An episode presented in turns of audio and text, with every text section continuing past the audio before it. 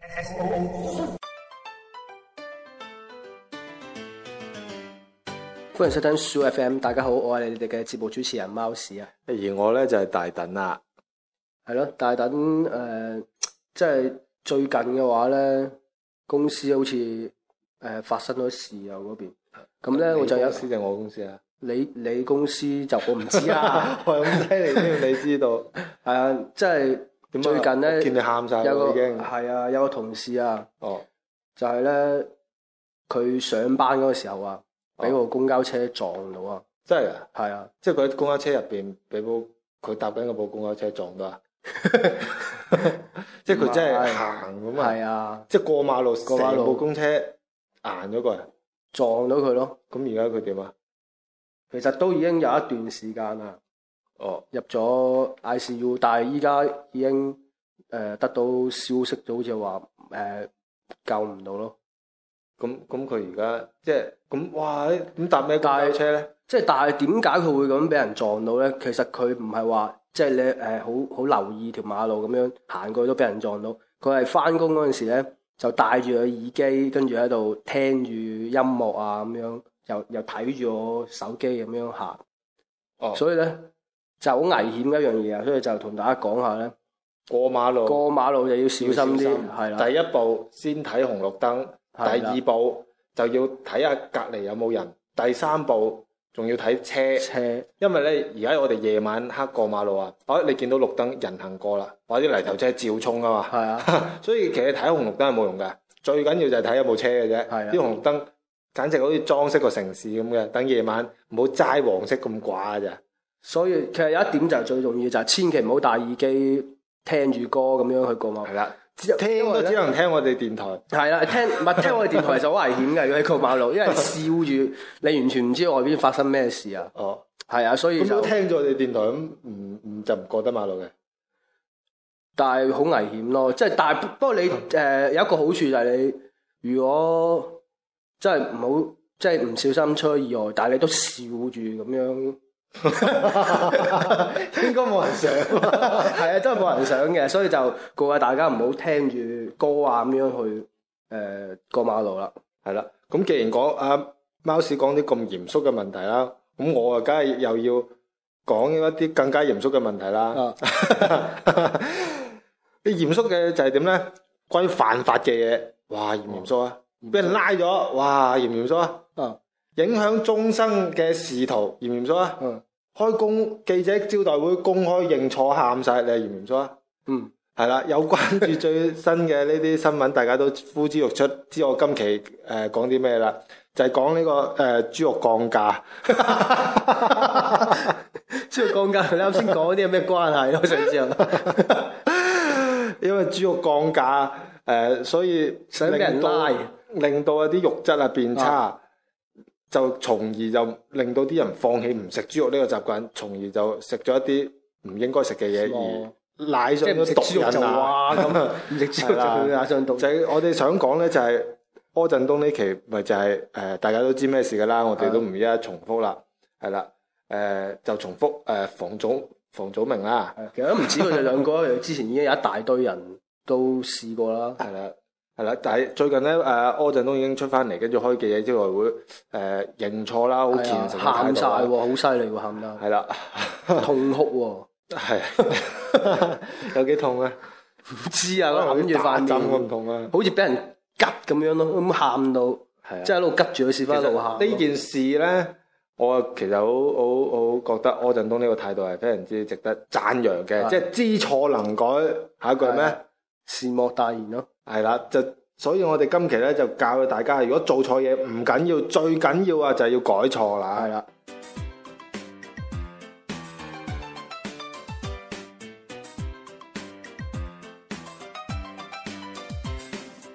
嗱，我哋考試啊，其實有邊個未出過貓嘅係咪先？係啊我哋翻學第一樣要學嘅嘢就係學點樣出貓，而人哋唔知噶嘛。係啦，係啦，呢、個對於我哋日常以後踏入呢個社會係幾咁重要啊？係咪啊？係 啊， 其實大家可能啱啱唔知咩事，啱啱時咧就擰歪塊面，遠離咗個 咪，喺度清口痰。我諗住佢清緊嘅時候，突然間叫佢，佢喺度出丑，啊又幾快喎，啱專業清嗰口痰， 嚿。 即係如果第日我有啲口痰，我可以叫你幫我啜走佢。得啊 哇兩拳幫你打蝦到飛埋出嚟啲口痰。腎都爆 啊！啱講嘅咩啊？啱啱就係話要出出貓咯，係啦，出貓學即係你翻學啊，出貓係比比較難噶嘛，因為咧學校係禁止唔俾帶寵物入去學校嘅，所以你無啦哦啦攞只貓出嚟係係 好難嘅，連誒門口嗰、個、呃、叫咩㗎？個即係門口嗰個個嗰個人啊保，安啊，係啊，門係個保安係唔會俾你入嚟，所以咧出貓係非常之難嘅。嗯，咁但係越難嘅嘢咧，就越多人去做；越誒、呃犯法嘅嘢咧，就越多人想去做，觸觸碰啊。係想去嘗試，係啊，但係好多人係想但唔敢試嘅。但係考試點解我哋一定要即係知道出貓會俾人捉，但係點解都要想去捉誒誒咩咧？出貓咧，咁係因為咧，如果你唔出貓啊，唔可以俾人捉啊，翻屋企俾阿媽打個拳頭打到咯，有冇壽星公咁啊嘅額頭，零分噶嘛，咁所以你為咗唔俾人打，你都要出下貓啦。係啦，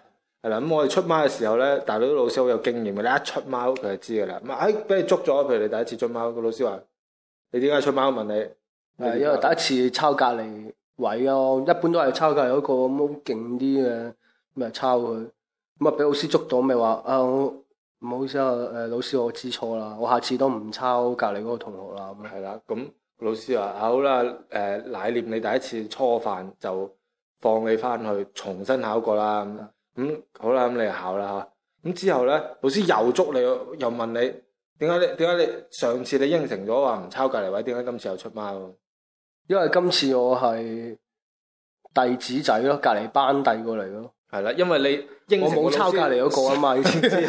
係咯，你你好守承諾噶嘛？應承得個老師話唔抄隔離位，你今次真係冇抄，係啦，你只係叫隔離班啲已經考咗嗰門科試嘅人寫個答案俾你啫嘛，係啦，係啊你冇冇講大話，咁你個老師吹到呢部火車頭咁，biu，咁吹咁晒啦，咁跟住個老師話嗱，你承誒承認唔好再抄隔離班啊，乜 c a t 啦嗰啲啦。總之你唔好抄啦咁係啊樣，你你跪喺度扭到你耳仔啊，好似上鏈咁啊！你話知錯啦，知錯啦 咁。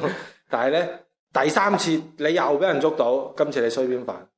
今次咪又係出貓咯，係啦，咁你你你仲有咩貓出咧？其他嘢你都話已經誒應承諾晒係啊話唔好抄再啊做嘛，啦，最主要係係啦仲可以點樣出因為貓承咧？諾咗唔抄，咁我咪買咗個答案咯。係啦，個 個買係點樣？即係買即係有有啲哦，叻嗰啲年級嗰啲人已經提前攞攞有咗，咩年級係蠢 啲？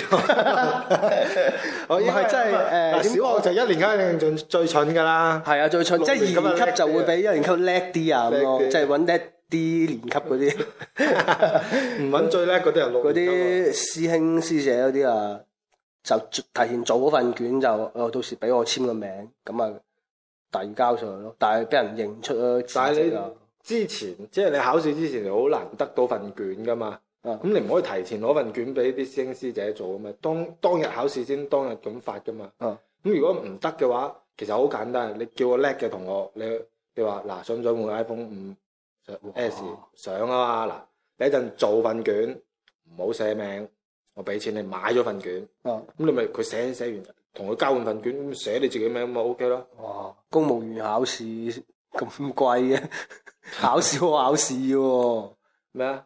小學考試嘅喎，攞部 iPhone 五去換啊！喂，大佬， 咁你而家咁講啊，唔通話喂，想唔想想食門口啲棒棒冰嘅半截？ 冇理由咁噶啊嘛，你一定要大下佢先啊。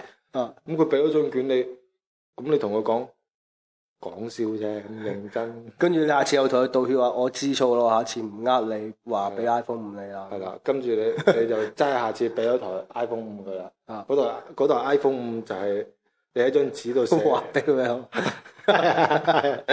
你 你嘅採管能力比較好，所以你畫咗部 iPhone 五俾佢啦。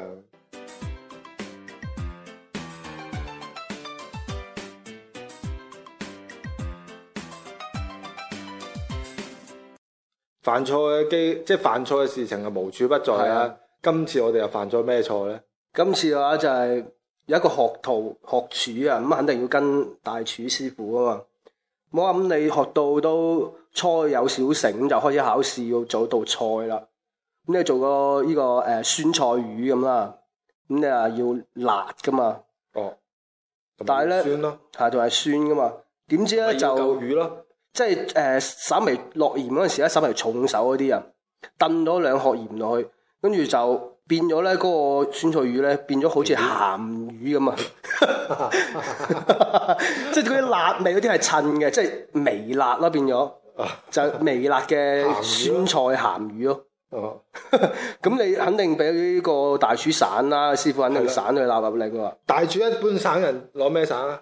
肯定洗鑊嗰啲啦，係咯攞個洗鑊嘅係咁省你係啊咯。攞殼坑你個頭啊，咁樣啊，你下次記住啊。咁咁你冇得俾個大廚省啦，令咁你翻屋又企唔要使沖涼啦。咁你又要誒承諾，下次唔落咁重手鹽啦，以後都唔敢啦。咁咯係啦，你話我做人又冇乜尊嚴，下次我都唔會再攞樽鹽出嚟啦。咁好啦，咁啊重考啦，咁樣重考又做翻個酸菜魚咯喎。咁酸菜魚嘅話咧，佢唔落咁唔落咁鹹啊！呢次點知佢咧錯手啊，燉咗兩支醋落去，佢以為酸菜魚，佢以為酸菜魚嗰啲酸味係嗰啲醋啊。我想問咧，要隻手坐得幾緊要 先可以燉到兩 支啊？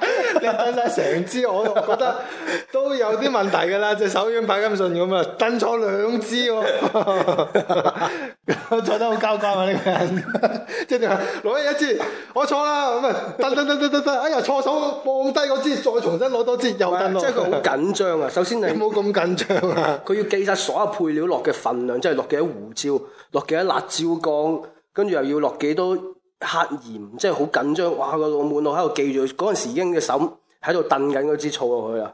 哦，係啊有啲燥燥地啦，個人都誒係啦，冇錯啦，冇錯啦。跟住發覺已經係燉咗一支落去啦。嚇喺法國度燉㗎，仲要。係啊，發覺。 雪菜原來係法國做嘅，當佢佢其實都唔知自己燉咗支醋落去，跟你住放低唔理咗我。嘅，跟住又落第二樣嘢落去，第二樣嘢落去嗰陣時又係諗住唔好落錯嘢，跟住又係咁燉燉啲醋落去，跟住落完兩支醋佢唔知道啊，跟住先落開始落酸菜，咁啊煮好一道完美嘅菜以為自己樣樣嘢一落啱咗，就係多兩支醋啫， 所以咧咁就又俾人散咯，酸醋魚咯嗰啲，酸酸醋魚咯，係啊， 好燥，食完好生痘啊，好燥熱。係啊，又要又又要話啊我嘅錯啦，啊同同阿師傅道歉，我嘅錯以後都唔落咁酸啦咁咯，係啦。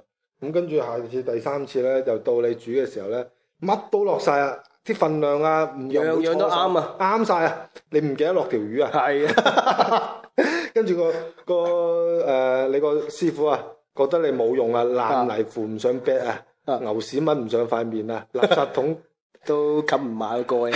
啊啊係啊，咁諗住放棄你噶啦，點知你同佢講，咪住呢道菜嘅精華精髓就係最尾一道，我可以無中生有，即係我隻手冇魚，但係可以令呢道酸菜魚變咗真係會有魚嘅，仲要好嚿魚。咁你攞住碟酸菜魚啊，哦除晒衫喺度街度攞賓啊，托住佢，咁咪好魚咯，好魚。係啦，咁就真係 酸菜好魚添啦。哦係，啦， 咁就完成咗呢味菜，跟住你就誒、呃、順利咁俾個師傅唾棄咗你啊， 放棄你啦。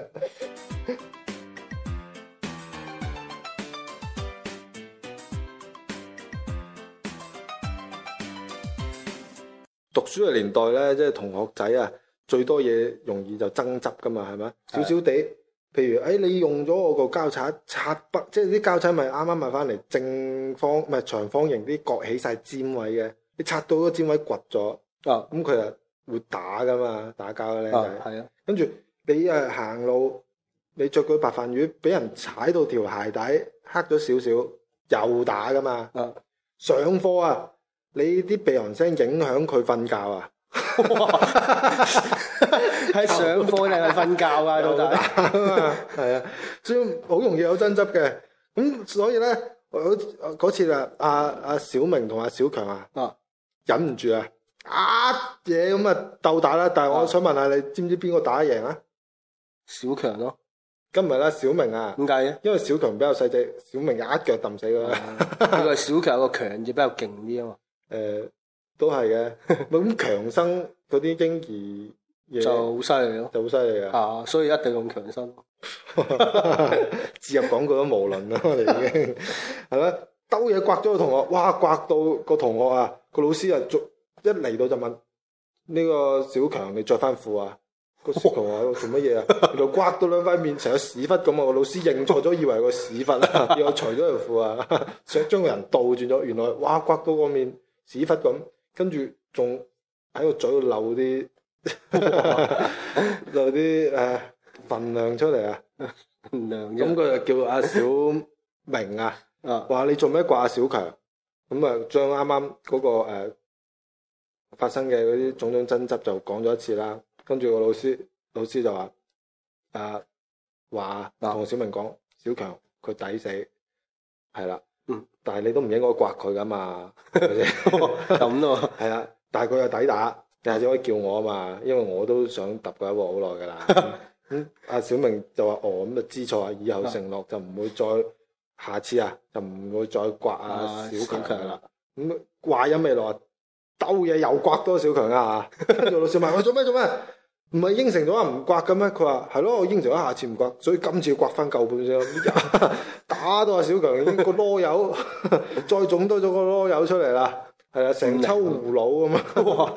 係咯，咁跟住佢就放學啦。第二次呢兩條粉腸又俾阿老師捉咗嚟，原來阿小明又打阿小強啊，係啦，又打到成個啰柚咁啊！咁啊啊小阿阿阿老師又問啦，咁跟住小 強唔係小，搞到我。都唔知阿小明定係小強。下次舉例都唔好呢， 唔好少啦， 即係少佢啊。係啦，咁佢今次係犯咗咩錯咧？點解老師又又捉 佢過嚟？咁咪啊成啊立因為阿小明上次承諾咗唔刮阿小強啊嘛，係啊，所以佢今次咪用拳頭啊兜捶窩過去咯。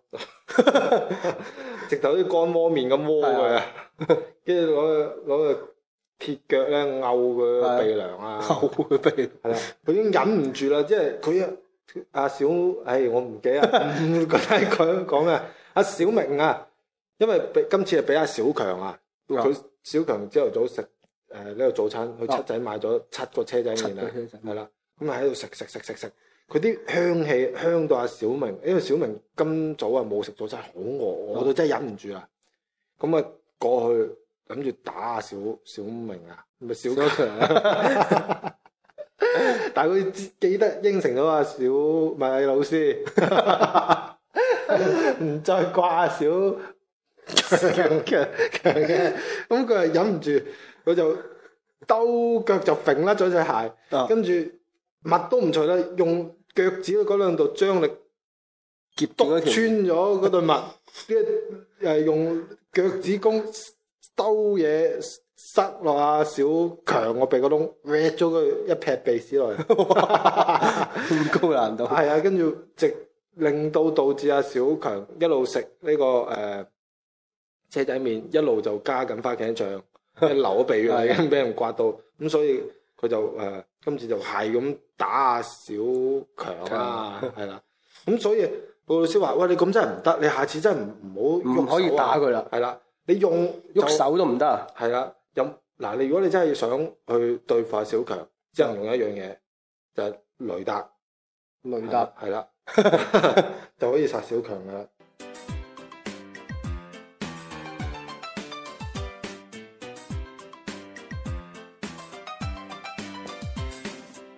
嗱，除咗吸毒啊會俾人拉之外咧，就如果你做賊啊偷嘢啊，都會俾人拉噶嘛，捉到。係係啊，，咁你你個賊咁偷咗人哋底褲咁樣，俾人捉到啊，咁咪俾警察拉咗咯。咁啊，肯定要懺悔噶嘛，因為喺裏邊俾人拉咗個戒指嗰個看守所就嗰就度。點？啊如果看守所嗰度要懺悔，好多時啲訪問嗰啲俾人拉嗰啲人咧，都話啊係啊係啊，好真係好悔恨我做出呢啲咁嘅行為，誒 點解唔偷佢銀包咧？係咯睇褲咁咁唔值咁唔出色錢啊係 啊。有冇價值？咧？咁樣係啦，咁佢就承諾啊，我下次一定唔再偷人嘢啦，改個自身。跟住誒，跟住好啦，咁佢下次期刑滿咗啦，又出去咯。係啦，就咁重新做人啦。但係下次唔知點解又俾人滴咗翻去啊，唔知發生咩事咧？係啦，然後佢今次啊就佢真係冇偷嘢啦，應承咗人哋。佢今次就係持械行劫啊，哦，係直頭搶嘢啊！我直頭係啦，跟住咁個誒警官就問佢：你上次咪係咯，應承寫咗個保唔證偷書啊嘢喎，跟住咁點解今次仲要誒、呃犯得更大嘅錯咧啊？直頭搶嘢咧，跟住佢話經過上次個嘅刑期啊，喺監獄入邊我都諗清楚啦，偷嘢太冇出息，效 率又低啊，係所以我覺得誒、呃、搶氣又夠，霸氣又有型係咪啊？係咯咁所以我就決定搶嘢啦，反正都拉㗎啦，咁係咯，係啦，咁所以佢就決定今次搶嘢，跟住啊教官嗰啲誒咩啊警察警官啊係就話嗯有道理 咁。有道理。但係都要坐監㗎啦係，啊法律嘅嘢係咪？跟住又要寫保證書咯，呢啲係誒例牌嘢嚟㗎啦。係啊，即係又寫保證書，我下次一定唔可以搶嘢，又唔可以偷嘢啦。兩個都承諾過。我諗佢刑期又滿咗，又出去冇錢㗎啦，你知其實佢。有幾短啊？ 咁快滿嘅，係啊一般真係搶嘅刑期會有幾耐咧？搶嘢啊，睇佢幾嚴重咯。如果我搶隔離當碟拉搶啊咧，可能唔算又拉又搶啊咯喎，因為佢金額唔夠嗰個數啊，唔算搶噶。啊幾多金額先算搶啊？好似話唔知喎，我記得好似好似唔知唔加一百蚊定係點樣唔算搶啊即係嘅。我個僆仔行行緊街食緊乾脆麵，我兜嘢搶過嚟，唔算搶係啊，啊，即係算攞啊！算係欺負佢咯，啊即係教育你兩句咁就算噶啦，一般。咁我出街專搶啲一百蚊以下啲嘢咪得咯，係啊，係啊都得㗎唔係你搶之前問一問個人，喂你個袋值幾錢啊？冇位啊，A 貨加九啊搶，啊你銀包值幾錢啊？搶，啊搶係啊，你身份證值幾錢啊？唔值錢啊搶，乜都搶係啊，啊！咁樣係咯，今次又又唔搶又唔偷啦，又唔知衰邊犯又俾人拉咗。係啦，佢啲跟商住品咧警官問佢嘅時候啊。又係你，系啊，佢話：我覺得搶同埋偷咧，都係啲小偷啲小錢，搶啲小錢啊，最多都係萬萬聲。但係萬你萬不能啊！係，啊但係咧綁架會好啲，哦綁架個富豪啊係啊，綁架個中東富豪啊，啲石油大王嗰啲好好有錢噶嘛，係啦，係咯，下下叫佢放幾架直升機過嚟兌換佢啊，咁樣 好值錢噶嘛。咪即係其實如果佢俾咗幾幾廿部直升機你， 係真係邊咧？ 咁一部自己用咯，哦，其他一咧部送親戚咯， 仲有一部可以攞去唔係賣。送咗親戚個親戚又點用咧？即係我我 啊冇啦，我買呢間屋，跟住夜晚住喺入邊，佢唔識放喺天開棚啊喎。嘛，嗯，係啊，咁你翻學咪上天棚，卜卜卜卜卜卜。邊個開？咧？放屁啊！卜卜， 冇人識開喎。冇人識開。同埋以前我其實覺得係直升機啊，佢我以為佢真係淨係識向上直升，唔識向前行。啊，升嗯升咗上啊嘢啊咧，係咯，就咁樣，咁又因為綁架咁樣又咁最尾俾人啊佢有拉冇死死刑咧？最即係尾屢教不改呢啲人。係啊，女教不改唔死冇。係啊，咁最尾有冇死啊？最尾唔知啊，佢最尾原來係炸死咗啊！點解嘅？因為佢比較狡猾，炸死啊！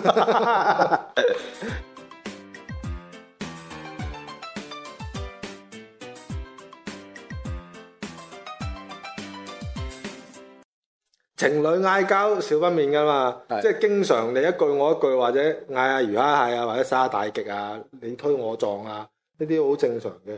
唔嗌交嘅情侶啊，唔稱得上情侶啊，啊，唔打交嘅情侶啊。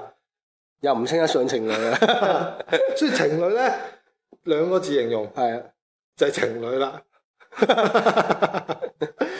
係咯。嗱，講情侶咧，咁啊好啦，而家咧即係社會誘惑特別大啊，啊男人啊都攞下體嚟思考噶嘛，係啊，零舍容易出去出軌啊。嗯，出軌嘅代言人啊，有邊個啊？成日睇嗰啲文章咯，係啊，成日見到噶，係啊啊去到邊都見到，哦，本書又有文章， 雜誌又有文又有章，文章上網睇手機又有文章， 啊所以咧，我哋隨處可見嘅。咁好啦，但係我哋而家好多人啊，特別應酬或者身邊梗有啲嗰啲叫咩，有損友係啊，帶壞你嘅，傾譬如傾生意啊，又去夜總會，咁啊，唉好容易就已經揾小姐啊。係啊，咁啱咧，你又出去滾，你又唔做足嗰啲善後工作係，翻到去啊，個老婆見到你個銀包又有個小姐嗰張相，手機換咗封面係個小姐 張 相，哇哦咁將離啊老譜啊！婆個名又個電話 delete 咗，就換晒佢個小姐個相相，跟住成嘴啲咖喱雞食到成串佛珠咁。 咁離譜，個草莓啊，種到已經生埋葉啊！哦啊寫已經喺個草莓上面寫埋士多啤梨幾個字啊， 可以刮少嗰啲草莓醬出嚟攣麵包一日啊！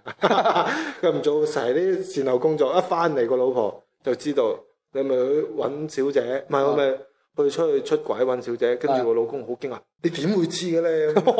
係啊 佢當我老婆係傻傻， 我一直以為個老婆係傻啊，直到嗰一刻佢先係知老婆原來係正常人一個啊！咁死啦！咁你俾老婆啊要罰你去跪榴蓮啊！哦誒、喺個喺個誒廳嗰度哦要即係食，即係要跪榴蓮啊！要點咧？嗯你買咗榴蓮，劈開個榴蓮，跟住跪嗰啲刺啊嘛。咁你係啊劈開榴蓮，唔好嘥榴蓮啦。咁就罰你除除咗 跪跪榴蓮，仲要食埋啲榴蓮。食埋榴蓮。係啦，係啦。咁咁你又啊知錯啦，因為你係好驚榴蓮嗰啲味係嘅啊，係啦，榴蓮咁噶嘛，食到個樣。好似食嗰啲咁嘅嘢咁噶嘛係。好似食你個名咁啊嘛啊。 係啦，咁我話知錯，以後我真係唔會再揾小姐啦。咁嗱，係先好講啊。如果再揾小姐啊，剪咗你整變誒、炒味餸加餸啊，最最雞煲㗎。 咁你好啦，下次翻嚟啊，你仲過分啊！啊，直頭你啊唔好話嗰啲咩封面換晒個樣啊，你直頭攬埋個女仔翻屋企喎，當哦佢做老婆咁樣話，我翻嚟啦咁 啊，咁老婆話我哋誒出軌出到咁咩意思咁？啊咁你話啊應承咗我上次唔再揾小姐，咁係啊你今次點解又係咁咁？咁啊又揾啦。係啊，又點解又揾咧？佢話呢個唔係小姐咯， 係啊啦，呢個係阿姨咯。 我應承咗你唔揾小姐啦，仲想點啊？咁咪係我咯已經降低我嘅口味。 你睇下個阿姨炒晒皮，肥啲凳，得仲有人神文、橙文、魚尾文。 你睇下魚尾文，仲多過你今晚食嗰啲壽司三文魚嗰啲文啊！係咯，我已經咁啦，仲想點趕轉我咩？ 你咪想我啊？而家喺地下跳落去地下， 但係佢老婆聽到仲嬲咯。係啦，仲嬲啊！點解你咁委屈都仲要揾個阿姨啊？即係我連阿姨都不如，係啊。係啊，跟住佢佢話：你知道我中意阿姨噶嘛？你又一識我就知道我中意阿姨噶嘛？啊，因為我最中意就係 Eason 啊嘛，係啊，咁你一直都知噶嘛，咁佢個老婆都知道自己錯，咁怪佢係啦。咁你話，你咁你俾少少時間我等多我幾年，我都變阿姨噶啦嘛，點解你唔等我啫？跟住開始梗係啊又最後都係個男嘅認，即係認錯先咯，就係啦。係咯，跟住啊，好大我下次都唔揾阿姨啦，但係今次揾咗就爽埋今次先啦，咁你睇聽瞓啦， 唔使理我噶啦。 咁都得啊個老婆嗱，下次唔俾噶啦， 好豁達噶嘛，大家。咁哦幾好啊，幾和啊，但係咧，雖然話話就話豁達啊，但係心裏面始終係嬲啊係。知唔知點解？點解？因為唔係喎，死啦！我講錯咗，因為我以為咧兩男一女先係個嬲字嚇，哦兩女一男就唔嬲啦，係所以就唔嬲啦。係啊係咯，咁你下次啊翻嚟，你真係今次又冇攬過阿肥姨啊，又冇嗰啲咖喱雞啊、佛珠啊咁，但係老婆都知你出軌。點解？今次啊，你知唔知揾咗邊個啊？ 揾邊個？揾咗嗰個泰國佛牌哦，鬼王，鬼王，係啦。咁即係點啊？你話下次唔會出軌，你今次竟然又出軌係出軌啦，連鬼王都出埋， 係啦，男人都啱啊，啊！仲要泰國嘅人妖。泰國人妖，系啦，究竟太離譜啦，係 咯，係啦，真係好離譜啊！嗬，係啊離晒譜。如果你係個老婆，你會咩反應啊？即刻的佢去泰國做人妖啊！大局在哦，係係啊，啊，的佢去泰國做人妖，咁你唔使揾啦，嗱，你廿自己陪自己去人妖咯，自己陪自己啦。係啦，但咁如果個老公變咗人妖，咁你仲同唔佢梗係唔理佢啦，飛起佢啦，點飛起佢啊？成日都犯錯，咁又係知錯，改完又改，改極都係咁樣，俾次機會噶嘛。俾咗幾次，但係你咩啊？咩百年修得同同船船渡渡，千年身收得共枕眠啊嘛。係咯，咁難得嘅緣分，唔可以話話冇就冇噶嘛啊。咁你點點樣原諒佢啊？我唔飛佢啦，哦離婚咯。離婚。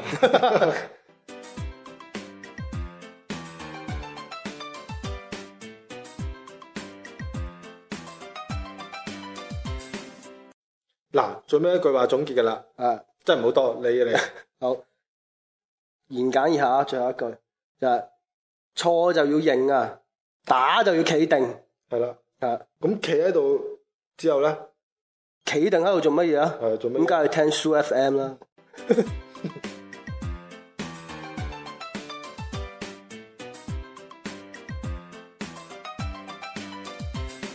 耶！